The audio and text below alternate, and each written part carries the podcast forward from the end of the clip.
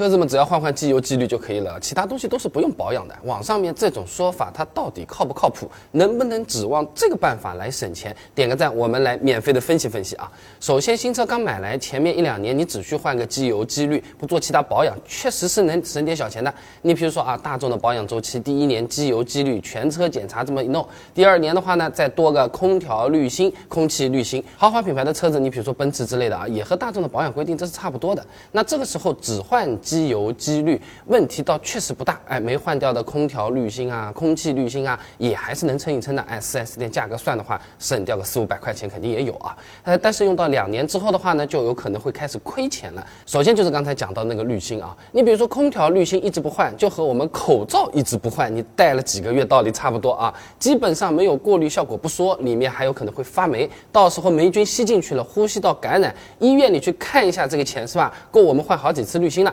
那刚才这个说的，相当于在车子里面我们人用的口罩，那发动机它也要用口罩的，就叫做空气滤芯啊。那如果一直不换，这个滤芯堵住了，发动机吸不上气，影响动力的，到时候油嘛烧的更多了，车子嘛动作更慢了，反而是更费钱了啊。那还有一些其他部件用了两年多呢，也是陆陆续续要视检查情况来进行更换了。你比如说火花塞，有的车子确实是能用十万公里的啊，但是现在挺多的新款车啊，更换周期它蛮短的。你比如说朗逸的话是三万公里换，奔驰、宝马呢分车型，由于用的是特殊的点火技术呢，它是四万公里的。那如果火花塞长时间或者超时不去换它的话，不仅省不了钱，还是会更费钱的。每行驶一万公里，这火花塞的电机磨损呢，会是零点一到零点一五毫米。哎，这个间隙啊，它超过了一定的限度之后啊，它点火就不稳定了，哎，也会费油的啊。像我们公司小伙伴买的那台二手福克斯，火花塞间隙啊，已经是非常非常大了。那他一直拖在那边不换，火花塞两百块钱的确省了，一年油钱它多了，可不是两百块钱了，越用越亏了。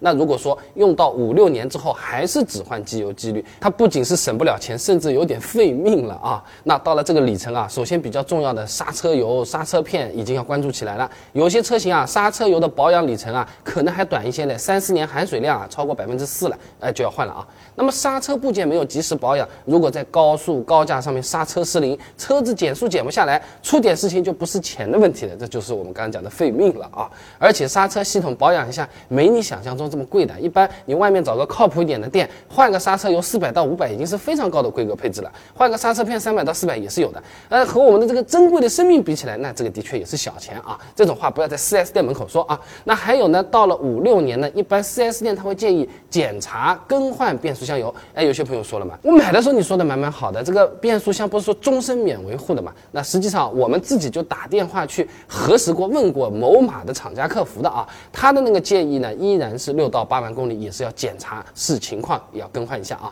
那换个变速箱油一千多块钱啊，省这个钱，到时候变速箱出个故障，整个变速箱给它换掉的话，那就是一两万十倍啊，这个账大家也都会算的啊。那还有其他像是汽油滤芯啊、差速器油啊等等，到了五六年的时候，陆陆续续也都是要换的。具体呢，我们根据保养手册一个个对上看啊。那没有好好保养，等它坏掉了再修，质保期也都过了，开销当然要大很多了啊。